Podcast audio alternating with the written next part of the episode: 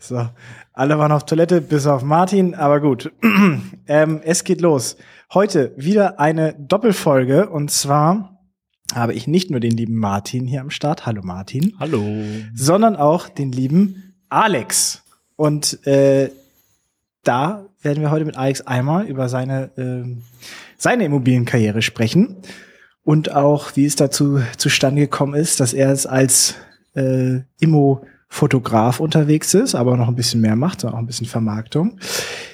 Ganz viele spannende Tipps, besonders Vermarktung in der aktuellen Zeit, super kritisch. Da werden wir heute drauf einsteigen und damit würde ich sagen, wenn ich jetzt den richtigen Button finde, jingeln wir rein.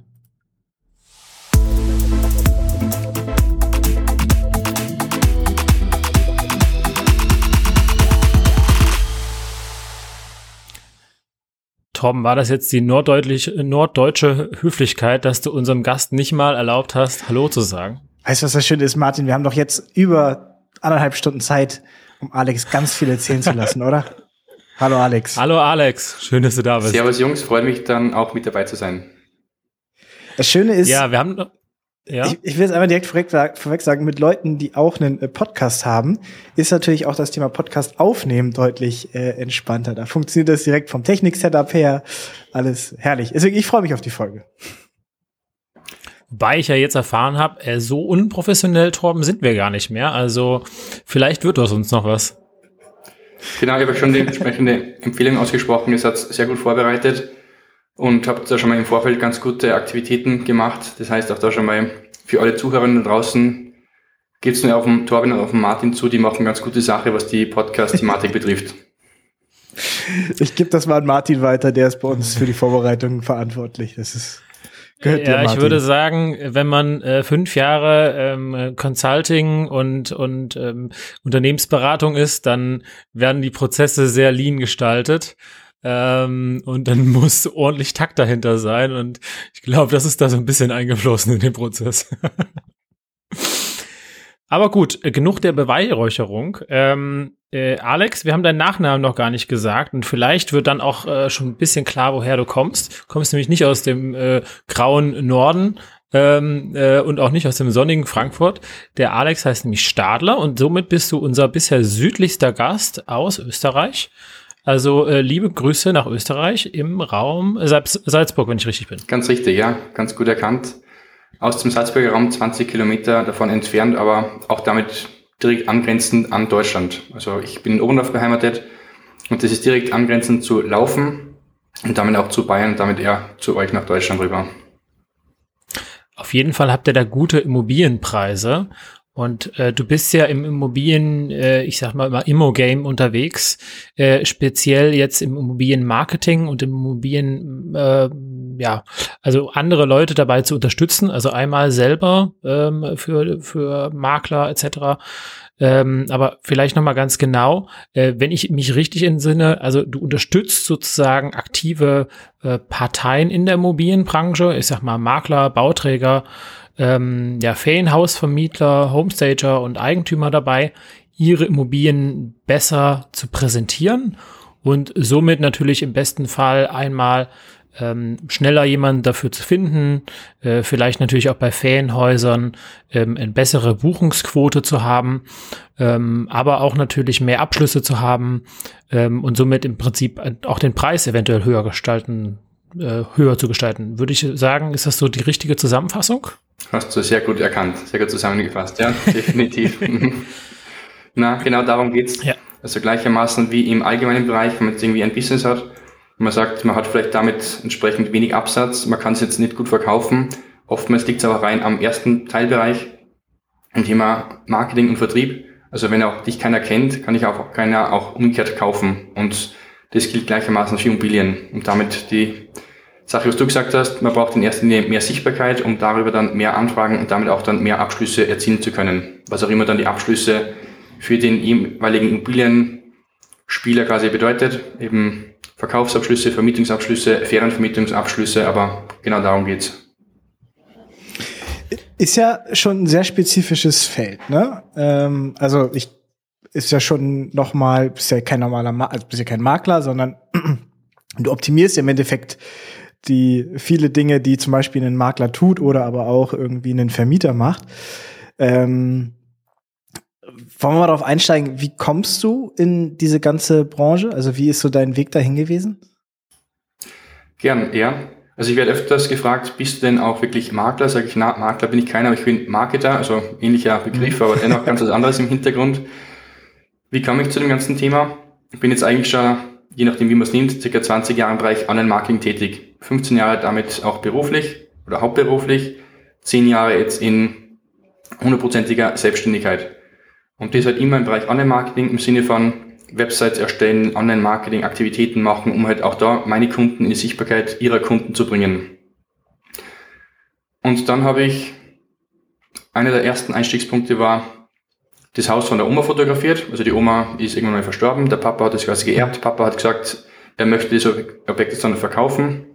Er möchte das jetzt nicht als ähm, Vermieter irgendwie für sich nutzen, vermutlich aufgrund von, das ist eine Annahme, aber sentimentalen Aspekten nehme ich an. Er hat gesagt, er möchte sich davon trennen. Sonst gehörsten, lieber Bur, oder ja, der österreichische Ausdruck für lieber Sonnemann quasi, mach uns ähm, schöne Fotos davon, dass wir das dann auf den entsprechenden Plattformen einstellen können, um halt dann das Objekt eben verkaufen zu können. So wie gesagt, erster Punkt, Haus von der Oma fotografieren und hat auch dazu dann geführt, dass wir sehr viele Anfragen bekommen haben, oder halt der Papa in dem Fall, um darüber dann den Verkauf erzielen zu können. Zweiter Einstieg war dann, ich habe immer schon auch Fotografie als Dienstleister mit dabei gehabt für meine Kunden, um halt Produkte zu fotografieren, Mitarbeiter oder auch zum Teil mal Hotels und so weiter. Und dann hat der Freund von mir gesagt, Alex, ich habe gerade drei Reihenhäuser gebaut. Ich habe mir irgendwie einen Deal gesichert von am Küchenausstatter, wenn ich schöne Fotos liefern sollte, dann kann ich mir irgendwie 10% sichern oder ich krieg einen Messerblock gratis in dieser Form. Dann habe ich ihm da schöne Küchenfotos gemacht. Die Küchenfotos hat dann ein Makler gesehen, der auf dem Objekt drauf gewesen ist, der halt die Vermietung dafür gemacht hat, der dann gesagt hat, Alex, das sind so schöne Fotos, ab sofort bist du mein Immobilienfotograf. Und das war dann mal der eigentliche Einstieg in die Immobilienfotografiebranche, dass ich mich damit dann hauptsächlich damit beschäftigt habe. Also durch, ich sag mal, gute Arbeit, qualitative Arbeit irgendwie kommen dann auch die, oder sind die Leute dann auf dich quasi zugekommen.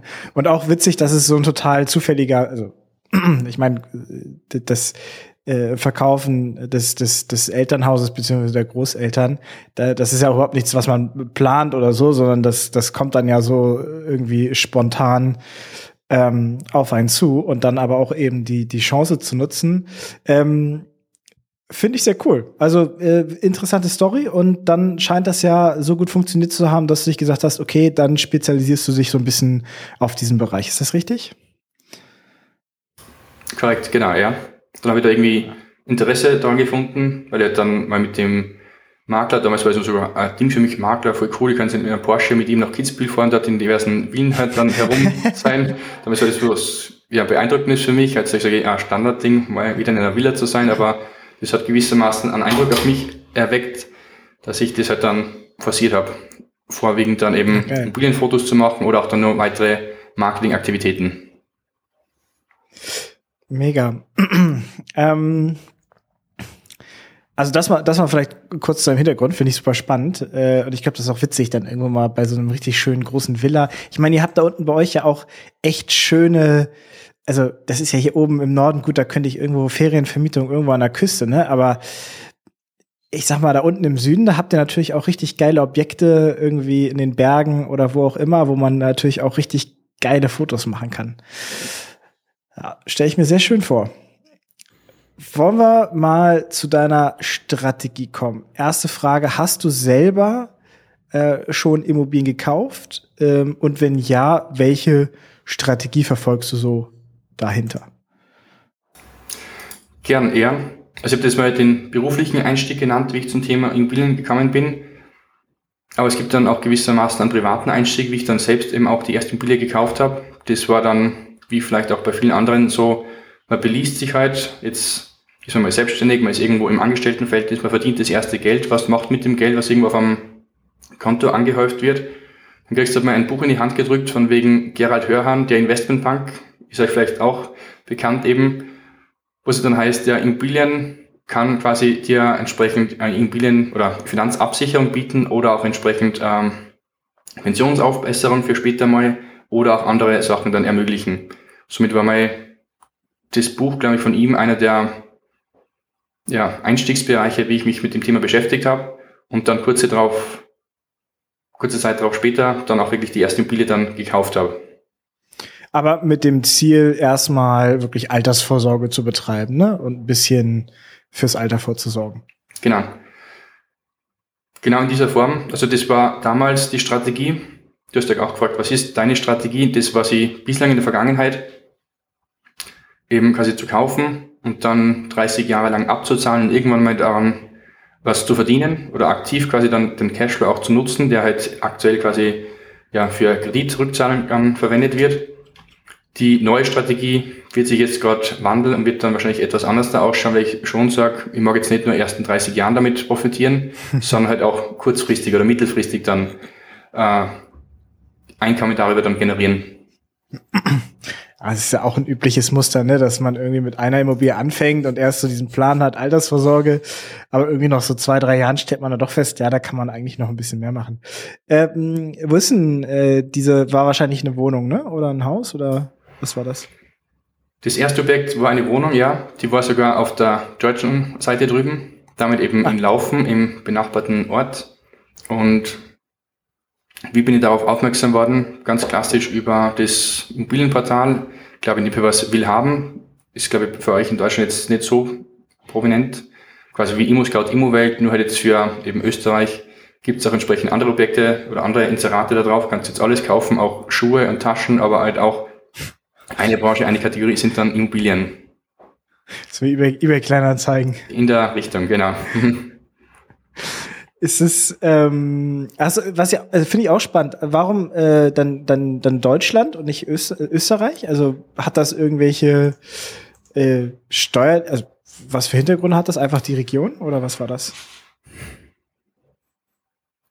Zufall einerseits, mhm. also andererseits ist dann schon auch der Fall gewesen, dass dann das Objekt dem Cousin von meiner Frau gehört hat Mhm. Und damit auch der Gesprächseinstieg quasi ein anderer war. Also da war ich wirklich ein blutiger Anfänger mit Immobilien, habe gar nicht gewusst, wie man jetzt dann mit ähm, Verkäufer ins Gespräch kommt, wie man da jetzt da äh, Argumentation auch dann führt, wie man jetzt auch dann, ja, der Vermieter, oder wie haben wir letztens gehabt, was war unsere Bezeichnung, Martin, für unseren Podcast? Der Lieblingsvermieter wird oder halt in, in, dem Fall jetzt dann, wie man dann entsprechend auch da einen guten Beziehungsaufbau macht, das war für mich halt gänzlich mhm. neu. Aber ja, der Cousin war es halt dann und damit hat man jetzt doch nochmal einen anderen Einstieg verschafft, warum ich mich dann vermutlich für die deutsche Immobilie halt entschieden habe. Natürlich kann es jetzt auch entsprechend vielleicht steuerliche Vorteile mit sich bringen mit der Zeit. Also noch gibt es ja, glaube ich, jetzt auf eurer Seite das Thema nach zehn Jahren steuerfrei verkaufen. Das gibt es in Österreich wohl nicht mehr. Und so könnte ich theoretisch in drei Jahren das Objekt verkaufen, wenn ich wollte, steuerfrei eben, weil 2016 da der Erstkauf erfolgt ist. Ja, schöner Zeitpunkt auch. Ein bisschen was an Wertsteigerung mitgenommen, auch in der mhm. Region besonders, ne? Ähm, ja, dann mache ich mal weiter mit dem Warum. Also, das heißt, du warst damals schon selbstständig, wenn ich das richtig verstehe, in, in deinem Beruf? Korrekt, ja. Mhm. Okay, und dann ist das natürlich auch, sag ich mal, eine schöne Absicherung irgendwo, um deine eigene Rente aufzubauen. Ähm, aber vielleicht mal noch mal einen Schritt zurück. Warum, was würdest du sagen, was ist dein Antrieb überhaupt mehr zu machen als die, ich weiß nicht, wie in Österreich das ist, die 37-Stunden-Woche oder die 38-Stunden-Woche oder ich weiß nicht, wie viel Stunden Woche man in Österreich macht. Was, was würdest du sagen, was ist, ja, was treibt dich an? Also, bestimmt halt irgendwie einerseits der Ansporn zu sagen, ich möchte etwas erreichen, entweder für mich selber oder auch für die Familie. Damals hat es die Familie in der Form noch nicht gegeben. Klar, meine Frau jetzt schon. Oder auch nicht. Sie war meine Partnerin, aber noch nicht verheiratet. Wir haben dann erst zwei Jahre später geheiratet. Es war quasi schon der Familiengedanke da, um zu sagen, irgendwann haben wir dann auch mal Kinder. Wobei es ist dann nur mal einige Jahre später erfolgt. Mittlerweile gibt es jetzt dann ein Kind, das zweite ist auch gerade unterwegs quasi. Aber das war immer schon mal so der Plan zu sagen, für später, für die Altersabsicherung, entweder für mich oder auch für die Kinder, ist das mir ein, ein Warum quasi. Ja, dann erstmal herzlichen Glückwunsch dazu. Dankeschön. Ähm, ja, gut, okay. Und das heißt, äh, jetzt, wenn du mal ähm, schaust, wenn du als Vermieter agierst, du hast ja wahrscheinlich jetzt nicht nur eine Wohnung, sondern hast ja noch weitere gekauft. Ähm, würdest du sagen, es gibt irgendwie einen Teil, ähm, wo du besonders Wert generierst? Also kaufst du irgendwie Objekte ein, die vielleicht schlecht vermarktet sind? Oder was würdest du sagen, was, was dich als Vermieter irgendwie besonders macht? Also ja, es sind dann noch weitere Immobilien dazugekommen und eine weitere ist auch jetzt gerade aktuell in Vorbereitung. Das heißt, das eine, warum war zwar das Thema eben für die Familie quasi vorzusagen, aber natürlich auch schon zu sagen, nicht nur für die Familie, sondern auch für mich selber, weil durch eine Immobilie wirst du wahrscheinlich nicht reich werden, es sei denn, die wird da schon mal eine Million Euro kosten oder noch mal mehr auch ähm, Ertrag erbringen. Also brauchst du das muss ich direkt als Highlight aufschreiben. Durch eine Immobilie wirst du, wird, eine Immobilie reicht nicht, es müssen schon mehrere sein. Ja. Aber wenn man jetzt rein dieses Prinzip vom Gerald Hörhan befolgen würde, von wegen, du brauchst halt kleine hässliche Löcher, also mit einem kleinen hässlichen Loch wirst du halt nicht reich und erfolgreich sein. Drum halt der Weg dahingehend, mehr Objekte auch dann anzukaufen. Und mittlerweile gibt's vier, die fünfte ist gerade in Anbahnung. Aber deine Frage war ja, was jetzt meine Strategie auch ist, von wegen, was ich mir da gerade so auspicke. Ich will jetzt nicht unbedingt sagen, dass es jetzt Aufwertungsimmobilien sind, aber ich habe schon auch immer versucht, entsprechend guten Wert zu erzielen oder ganz gute Rendite zu erzielen und habe das auch immer ganz gut erreicht auf Basis halt von auch meinem Beziehungsaufbau zu diversen Leuten, sei es eben entweder der Verkäufer oder der Makler als Zwischenhändler oder auch dann der Mieter im Nachgang, dass ich dann mit der Zeit vielleicht die Rendite auf 5, 6, 7 Prozent ansteigen habe können. Zu Beginn war es vielleicht mal nur eine dreiprozentige Rendite oder das aktuelle Objekt hätte eigentlich renditemäßig einen extrem schlechten Wert, irgendwas mit zwei, sage ich immer, aber halt dann mit Aufwertungspotenzial, weil es ja derzeit gerade quasi zu günstig vermietet wird, weil jetzt, glaube ich, seit fünf bis zehn Jahren nie eine Mieterhöhung stattgefunden hat. Und gut, damit kann man es aber demnächst dann mal eben aufwerten. Und entweder dann rein in, ja, Anpassung der regulären Miete bei dieser einen Mietperson oder zu sagen, man macht ein anderes Mietverhältnis daraus, eben Ferienvermietung. Und damit auch nochmal auf das Thema Strategie eingehend. Initial war rein mein Gedanke zu sagen, ich möchte rein eben langzeitmäßig vermieten, 30 Jahre und nichts damit zu tun haben. Ich habe gemerkt, Immobilien sind kein passives äh, Einkommen, es ist ein aktives Einkommen, das man irgendwie managen muss. Und jetzt halt nur mal das noch viel aktivere Managen, vielleicht mit einer Ferienvermietungsimmobilie. Das heißt, du wolltest eigentlich ein passives Investment ähm, mit einer kleinen Wohnung, um die Alters, um dein Alter, äh, dich im Alter abzusichern ähm, und hast dich dazu hinbewogen, doch jetzt dann aktiv äh, in die Ferienvermietung zu gehen, um dann auch schon heute äh, davon zu partizipieren. Da finde ich einen, einen sehr, sehr schönen Weg. Und ähm, ja, auch das, das, was du sagst, dass man eben Objekte kauft mit irgendwie Potenzialen, ist natürlich ein ganz, ganz üblicher Weg als, ja, ich sag mal, aktiver Investor. Ähm, es gibt ja die, die auf Betongold schwören und die ähm, ja der Meinung sind, egal was sie kaufen, ist eine richtige Entscheidung. Äh, und wir wissen natürlich, nee, also eigentlich muss man gerade bei Immobilien umso mehr noch auf den Preis achten und auf die anderen Faktoren, wie man sie denn einkauft äh, denn nur dann verdient man Geld. Und äh, ja, finde ich sehr schön, wie du das äh, sagst und wie deine Strategie ist, kann ich sehr gut, sehr gut nachverstehen, ja. Stimmt. Alex, du müsstest doch eigentlich auch an der Quelle sitzen für gute Vermietung, oder nicht? Ne? Also, ich meine, ähm, das ist ja dein, dein Job. Also, das, da, da kannst du natürlich auch noch, oder da hebst du natürlich auch noch mal echt viel Wert, indem du einfach dann dein vorhandenes Wissen, was du sowieso in deinem, in deiner Selbstständigkeit brauchst, dann sogar noch mal auf dein Immobilienportfolio anwenden kannst, ist ja super. Also, ich ja auch gerade eine Wohnung von mir, beziehungsweise es geht jetzt in zwei Wochen los. Und da kann ich natürlich auch das ganze Wissen aus dem Fix- und Flip-Bereich anwenden, obwohl ich das Ding langfristig wieder vermieten werde. Ähm, aber das finde ich ist halt eine super Kombination, wenn du halt diese, dieses Skillset hast und dann auch aus einem Objekt, was eben nur ein 3% ist, und du sprichst mir da so ein bisschen aus der Seele, weil ich habe auch, also ich die beste Rendite, die ich so vom, von der Stange gekauft habe, waren irgendwie 4,1 Prozent oder sowas. Ähm, durch einfach nur ein bisschen Zeit mitbringen, Aufwertung und so weiter, sind das auch jetzt über 6 Prozent. Ne? Eine ist bei 7,2 inzwischen. Ähm, deswegen kann ich das absolut nachvollziehen. Ähm, sind die Wohnungen alle da bei, äh, in, in, in Laufen oder sind die auch äh, in, in, in Salzburg oder Umgebung?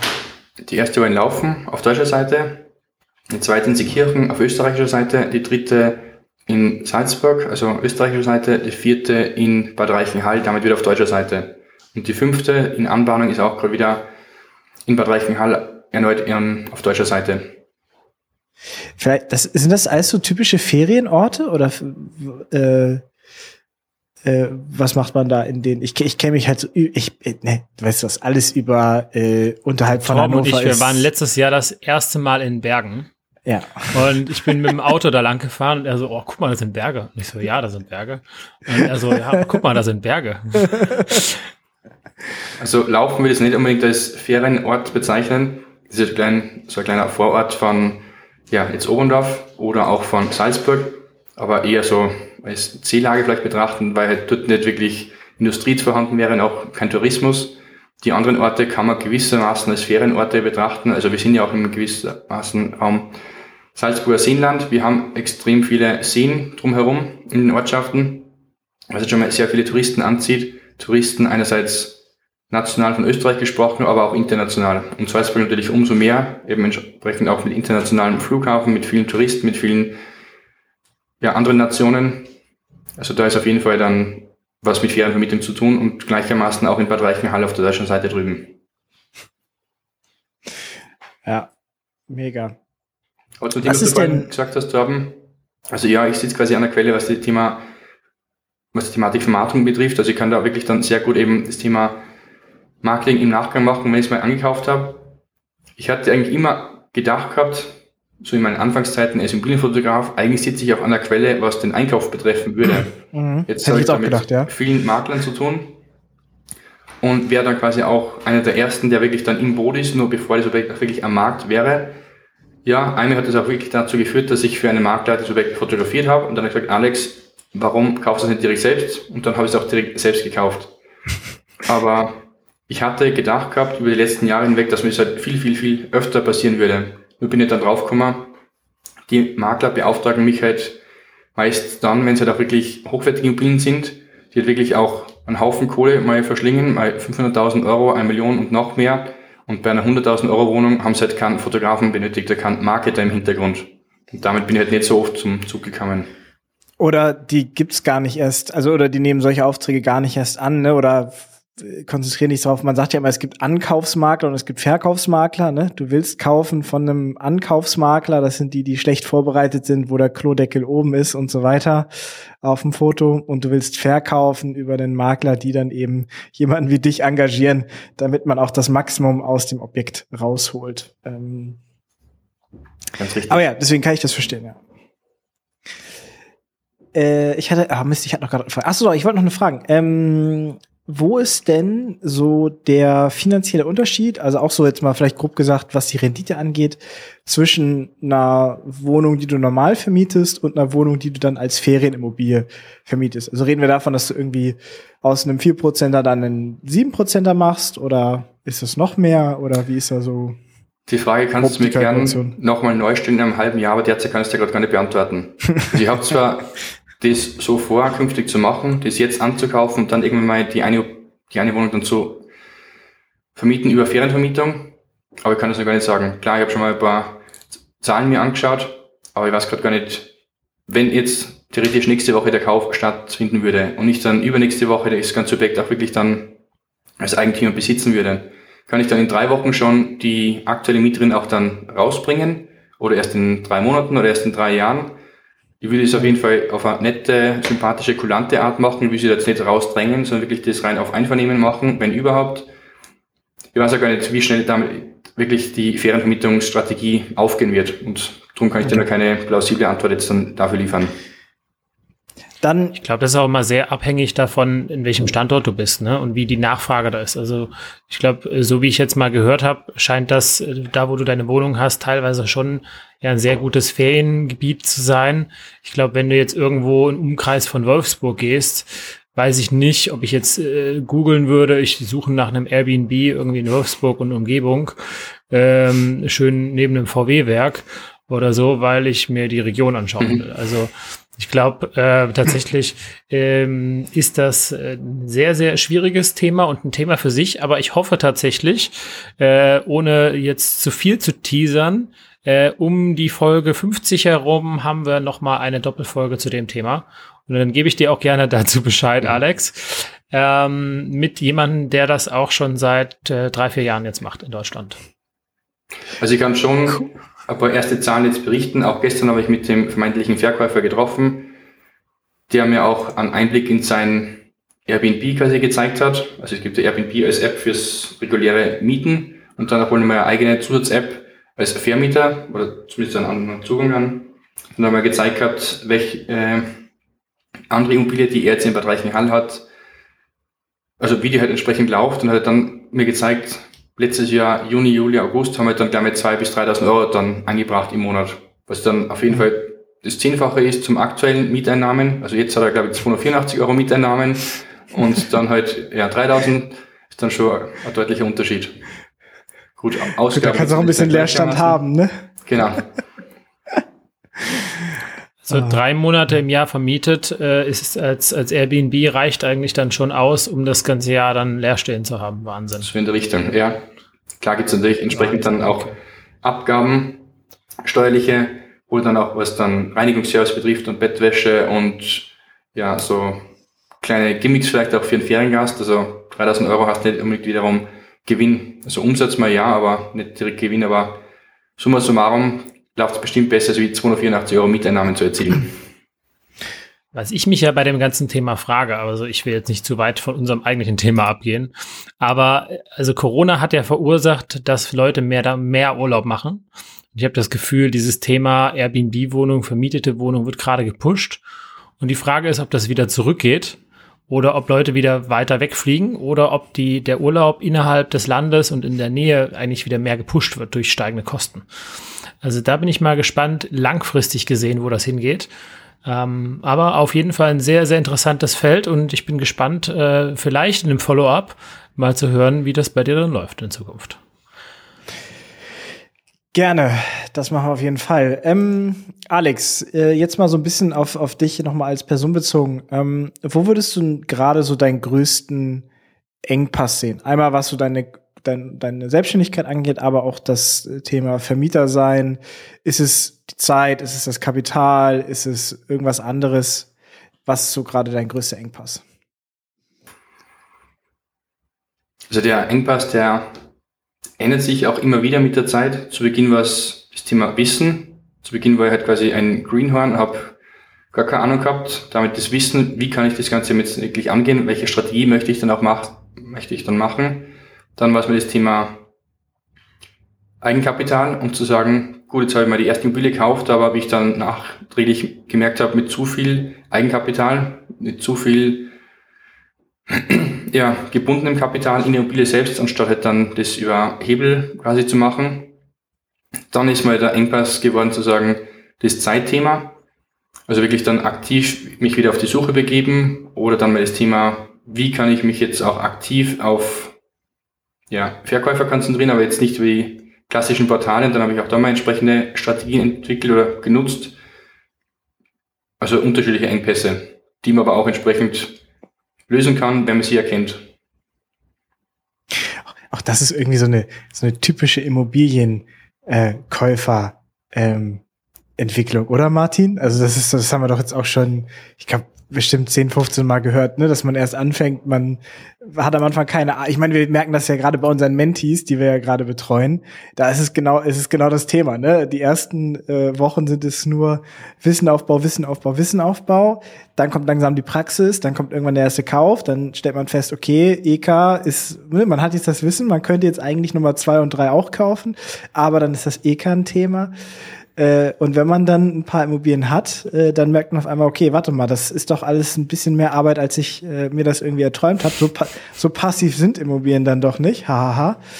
Äh, jetzt ist auf einmal die Zeit, besonders wenn man dann nebenher noch ähm, unternehmerisch aktiv ist. Äh, habe ich mir direkt mal als Insight mit aufgeschrieben. Ja, kann ich auch eigentlich nur so zustimmen, aber es ist eigentlich auch spannend, weil in den letzten Folgen, glaube ich, hatten wir immer über einen Engpass gesprochen. Was ist dein ja. größter aktueller Engpass?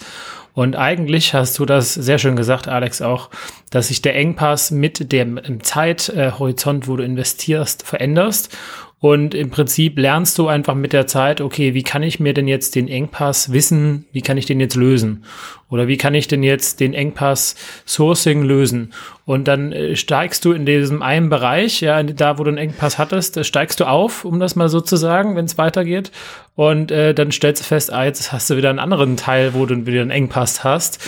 Und ähm, von daher ist das eigentlich auch ein, ein interessanter Punkt, dass man eigentlich vielleicht gar nicht immer so einen Engpass nur hat, ähm, sondern ähm, ja, sich das auch mit der Zeit entwickelt und das zeigt ja auch, dass man sich selber entwickelt. Von daher auch eine sehr schöne Sache. Ja, also ohne mal die Frage konkret zu beantworten, was ist dein größter Engpass, also doch mal auf die Singularform zu kommen, momentan wäre es, glaube ich, reines Thema Zeit. Mhm. Also weil jetzt hätte ich quasi das Wissen vorhanden oder auch das Kapital, wobei auch da mitbekommen habe, man braucht selber das entsprechende Kapital, vielleicht braucht du einen Kapitalgeber, aber damit gar nicht die Bank gemeint, sondern halt quasi ein Co-Investor. Ist auch nicht der Engpass zu sagen, ich finde jetzt keine Immobilien, weil momentan ist es wieder sehr einfach, Immobilien zu finden. Es fehlt rein die Zeit quasi, ja, sich mit entsprechenden Leuten in Verbindung zu setzen, mit einem Verkäufer, mit einem Co-Investor, mit der Bank, vielleicht auch nur GmbH draus zu machen. Und wenn ich da die Zeit dafür hätte, dann könnte ich das bestimmt gleich wieder machen. Also kenne ich sehr gut, weil ich habe neben mir meine To-Do-Liste für heute liegen und die ist auch äh, randvoll mit äh, Themen, ähm, wo ich irgendwelche Makler abtelefonieren muss und so weiter. Ähm, denn ja, wie Torben schon sagt, ist das Thema definitiv nicht passiv. Hm. Ähm, jetzt haben wir über den Engpass gesprochen und jetzt will ich aber das noch mal ein bisschen, ein bisschen mehr kitzeln, ähm, weil ich finde, äh, das ist mal richtig spannend. Daraus kann man super lernen.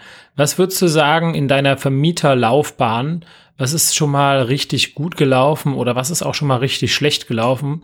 Ähm, ich meine, gut, du hast jetzt gesagt, dass das fehlende, Eng äh, das fehlende Eng Eigenkapital oder das schon zu viel investierte Eigenkapital äh, ist vielleicht jetzt nicht äh, optimal im Nachhinein erlaufen, gelaufen, aber was, was würdest du sagen, was sind so Learnings, wo du sagst am, Ende, am Nachhinein, boah, das habe ich mir schwieriger vorgestellt, das ging einfacher und ja, wo, wo waren Überraschungen? Was war unser heutiges Intro? Irgendwas von wegen, wart ihr schon alle im Klo? David, auf das mal zurückkommen, mein Blick ins Klo quasi, war mal auch direkt die erste Immobilie. Schöne Schleife. wir müssen jetzt eine, ich dachte, wir müssen jetzt eine Pause nein, machen bei der Folge. Nur meine Überleitung. Saubere Überleitung. Ja. Na, mein Griff ins Klo war auch die erste Immobilie, weil ich sie quasi zu teuer gekauft habe, aber wirklich enorm zu teuer. Aber auch dem Umstand geschuldet, dass ich sie quasi mit dem Wissen gekauft habe, sie hätte quasi 40 Quadratmeter haben sollen. Wir sind dann draufgekommen, wie ich schon auch der Miete gefunden wurde, die Immobilie hat nur 32 Quadratmeter. Ja, das sind also 20 Prozent weniger. Boah. Genau. Ja. Und damit habe ich entsprechend mehr bezahlt. Das hat sich dann wieder im Anschluss in Wohlgefallen aufgelöst. Ich habe wieder einen Teil vom Kaufbetrag wieder zurückbekommen. Aber dennoch ist es mal so der erste Schock. Erste Immobilie, erster Griff ins Klo eben. Du hast jetzt einen entsprechenden Betrag bezahlt. Dann denkst du, gut, das Geld liegt jetzt bei dem anderen Typen da drüben und wenn er ein Arsch ist, nachher gibt es dann nicht mehr zurück. Jetzt hast du schon auch einen Mieter gefunden, der jetzt bereit ist, irgendwo aus Norddeutschland runterzuziehen. Und dann schickst du ihm halt quasi zu den Grundriss, um halt dann für sich auch abmessen zu können, wo passt das Bike hin, wo passt dann was auch immer hin. Und nachher liest du halt im Grundriss 32 Quadratmeter. Fuck, ich habe 40 Quadratmeter gekauft eigentlich. Und ja. Ja, und auf einmal äh, ist der Miete, die Miete, die Miethöhe, der Mietvertrag und all das ähm, hängt da natürlich auch dran, wenn du das genau. Ding schon vermietet hast. Ah, yeah. Also wie gesagt, es hat in Wohlgefallen aufgelöst. Wir haben da eine kulante Lösung dafür gefunden. Es war auch nie im Sinne von betrügerisch angedacht. Es war dem Verkäufer selbst auch nicht bewusst, dass die Immobilie gar nicht die Größe hat, was er glaubt hat, dass sie hat. Ja. Er hat damals beim Kauf gedacht, seine Immobilie, seine Wohnung, wo er auch selbst drin gewohnt hat, hat 40 Quadratmeter, weil auch die Nachbarwohnung ebenso 40 Quadratmeter hat. Und er hat jetzt damals irgendwie keinen Grundriss gesehen gehabt. Er hat das auch gekauft, wie gesehen, so in der Richtung. Und damit auch diese Annahme getroffen, die sieben Jahre, was er selbst drin gewohnt hat und damit auch dieses falsche Wissen an mich dann übermittelt. Aber ja, wir haben Und am Ende haben beide nur, beide Wohnungen nur 32 Quadratmeter, ne? Na, die drübere hat schon 40, aber jetzt die eine dann, ich würde sagen, die eine hat dann nur 32 gehabt. Aber was für ein, was für ein Fehler. Also das würde man, sowas würde man ja nie, also ich, nie würde man darüber nachdenken, äh, im Normalfall, wenn einer sagt 40 Quadratmeter, das steht im Exposé 40 Quadratmeter, wer, der anfängt, würde das erstmal bezweifeln und jetzt noch nicht, weiß ich nicht, 15 Podcast-Folgen, 13 Bücher gelesen hat und so weiter. Wer würde einfach mal bezweifeln, nö, das ist bestimmt viel kleiner. Also äh, da denkst du doch, das ist so ein Fakt. Wie kann er anders sein? Das, das weißt du nur, wenn du das erste Mal eine Immobilie verkauft hast und die, die Größe kennst und dann auf einmal der Makler sagt, ja, 35, ja, circa 40 Quadratmeter. Dann weißt du das erste Mal, dass du auch äh, aufpassen musst beim Ankaufen, dass nichts von dem, was da irgendwo in einem Exposé steht, zwingend richtig sein muss. Das ist es ja so, ne? Das ist, schreiben sich die Makler auch immer schön rein. Achtung, das basiert alles irgendwie nach bestem Wissen und Gewissen auf Angaben des Verkäufers. Da muss nichts von stimmen. Absolut gar nichts muss da drin stimmen. Und so ist er der gleiche Martin daher und nimmt das einfach mit als Anhang in Notarvertrag und sagt, der Verkäufer verpflichtet sich, dass alle Angaben stimmen. Ja. Cleverer Martin. Aber ja, sowas in der Form auch. Ich habe es quasi privat gekauft Dennoch hat er die Immobilie auch schon über einen Makler angeboten. Der Makler hat es dann auch so aber auch angenommen. Du sagst 40 Quadratmeter, ja gut, dann schreiben wir 40 Quadratmeter rein. Aber nachgemessen hat es nie. Und wenn die Immobilie halt auch irgendwie einen komischen Schnitt hat, eine komische Raumaufteilung, dann kannst du es wirklich kaum sagen, sind es jetzt 32 oder 34 oder 36, ja gut, da hinten ist auch noch irgendwie so ein kleines Eck, vielleicht sind es 40 Quadratmeter, dann ist es nicht plausibel zu sagen, 8 Quadratmeter weniger, das könnte dir ja auffallen na, einem vielleicht eben auch nicht auf. Bis 10%. Und was würdest du sagen, ist schon mal richtig gut gelaufen? Andersrum gesehen, also was hast du dir schwieriger vorgestellt? Oder ist das, ist der Fall eigentlich beides? Weil erstmal ist es schlecht gelaufen und dann hat sich aber doch alles aufgelöst und äh, da hättest du es dir schlimmer vorgestellt. Also es ist richtig, richtig gut gelaufen. Habe jetzt auch länger überlegt gehabt. Fällt mir gerade nichts sein, aber im Allgemeinen die ganze Saison, die ganze Zeit über, seitdem ich jetzt da als Vermieter tätig bin, ist es allgemein gesprochen sehr gut gelaufen. Aber auch, was es auch die Vermietersituation betrifft oder die Maklersituation oder die, ja, weiß nicht. Klar, es sind immer wieder mal Kleinigkeiten, dass da mal der Geschirrspüler defekt ist oder dort mal ein Boiler irgendwo tropft oder da mal irgendwie ein, Handwerker kommen muss, weil irgendwas anderes als Problem aufgetaucht ist. Aber ich sag, wenn man, und auch dann wieder der Verweis auf unsere Podcast-Folge. So sieht ein richtig cooler Vermieter aus, Martin Konacher. Wenn man da ein ganz gutes Beziehungsmanagement dann auch hat, nachher läuft es im, im Großen und Ganzen auch sehr gut und das ist auch bei mir jetzt gelaufen. Schön, das möchte ich auch gerne nochmal hervorheben, weil man hört das ja immer wieder, die ganzen Horror-Stories, ne, dass irgendwie ähm, aus dem Bekannten- oder Freundes- oder Familienkreis, was auch immer, die Leute sagen, oh nein, dann holst du dir, ne, als Vermieter hast du ständig Probleme mit deinen Mietern. Äh, nee. Also, nee. Also ja, kannst du natürlich haben, aber als Vermieter ist es auch deine Aufgabe, dafür zu sorgen, dass du die Mieter ins Boot holst, die gar nicht erst diese Probleme machen, dass du die Objekte kaufst, die nicht diese Probleme machen und dass du die Objekte in den Zustand bringst, damit da später nicht so viel rumgemeckert wird. So. Und die Leute, die meckern, die haben in, meistens in der Mieterselektion irgendwo gesagt, ach ja, das passt schon. Und ich würde behaupten, 95 Prozent der Mietnomaden hättest du durch eine anständige Prüfung äh, in der Vermietung der Unterlagen und so weiter im Vorhinein rausgefischt und diese Probleme würden gar nicht erst entstehen. Deswegen schön von dir mal so eine Zusammenfassung kurz zu hören, dass du sagst, hey, eigentlich ist die kompletten, die letzten sechs Jahre waren gut. Schön. Das können wir, glaube ich, einfach mal so stehen lassen. Definitiv, ja.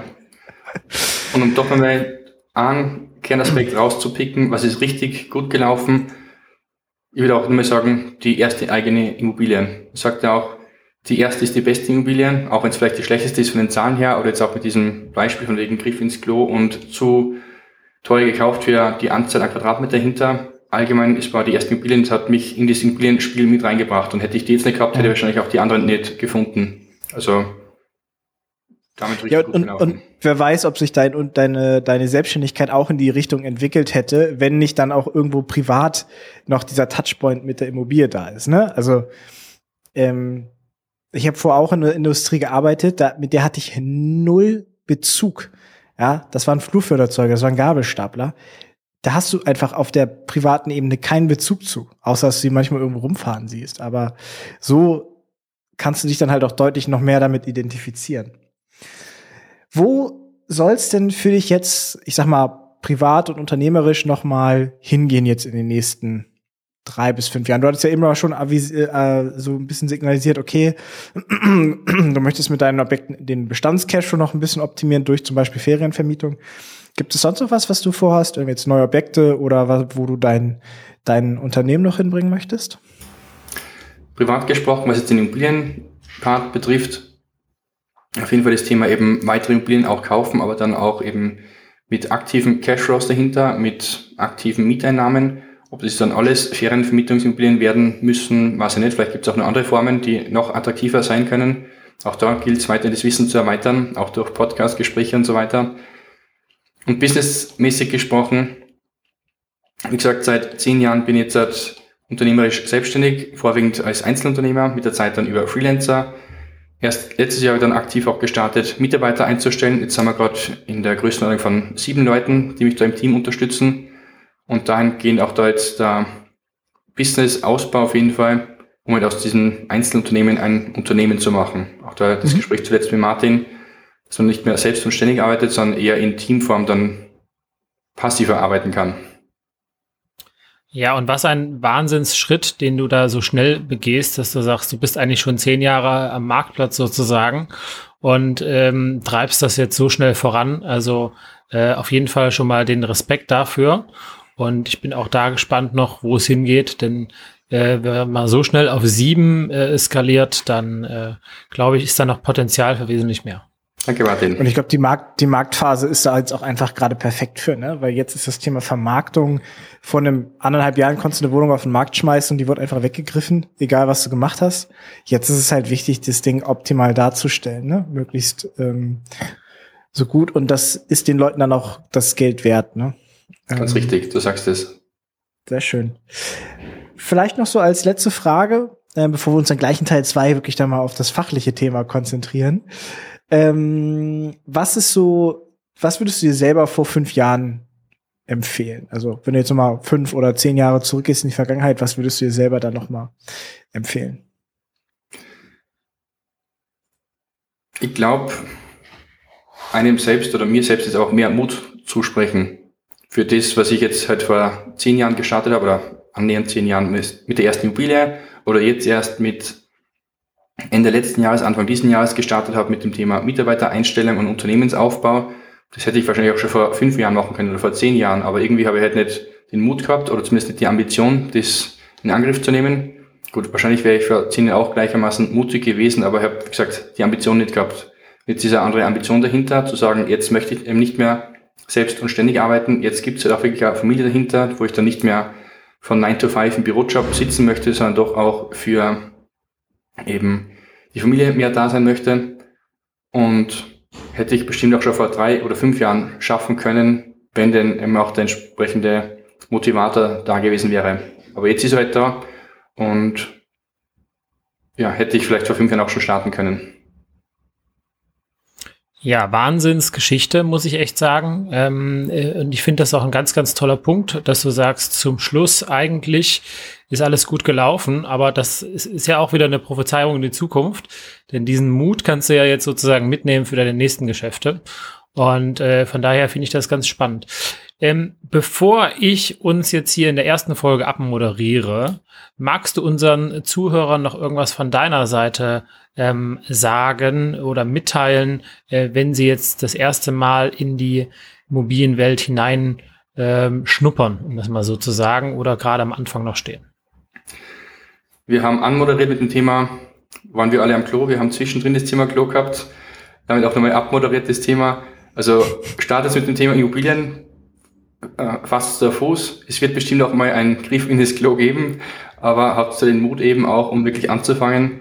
Eben wie gesagt, die erste Immobilie ist die beste Immobilie und es gibt seit nur einen richtigen Zeitpunkt zum Kaufen, der war theoretisch gestern, aber gestern gibt's ja nicht mehr. Morgen wird's vielleicht besser oder auch schlechter. Damit heute auf jeden Fall starten.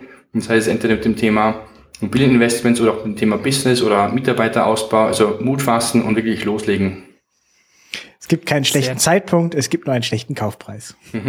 ah, naja, gar nicht ist halt auch schlecht, ne?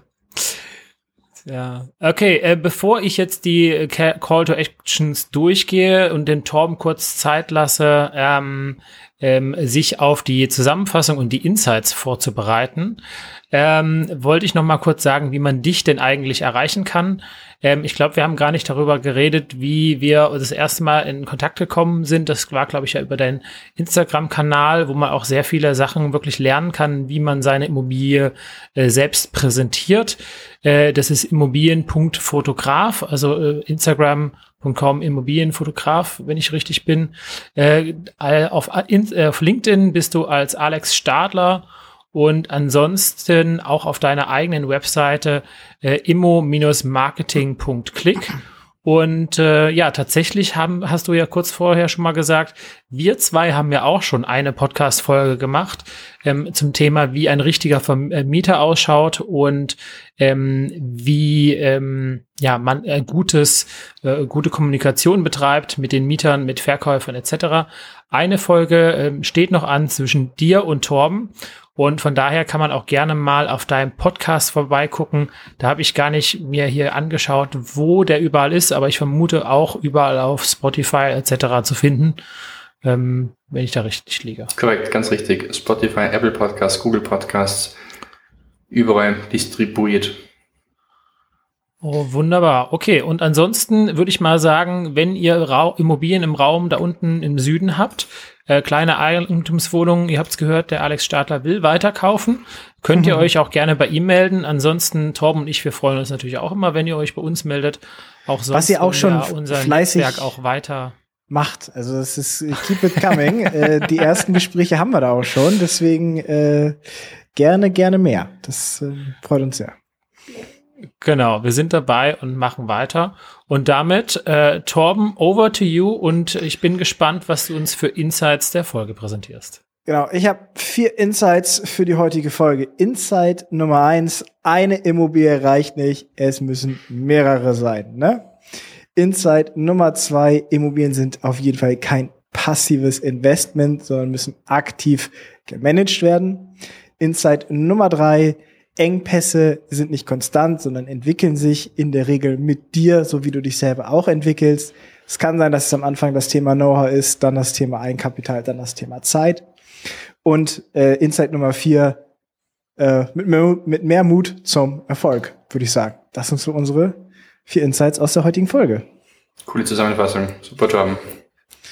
Vielen mhm. Dank, lieber Alex, dass du da warst. Hat Spaß gemacht. Ja. Ihr seid coole Jungs war nett und hat Spaß gemacht und ja, freue mich auf mehr. Geil, das gibt's auch gleich in Teil 2. Deswegen schön dranbleiben und wir jingeln jetzt raus, aber dann geht's auch gleich mit Teil 2 weiter. Tschüss. Bis dann. Tschüss. Ciao, ciao.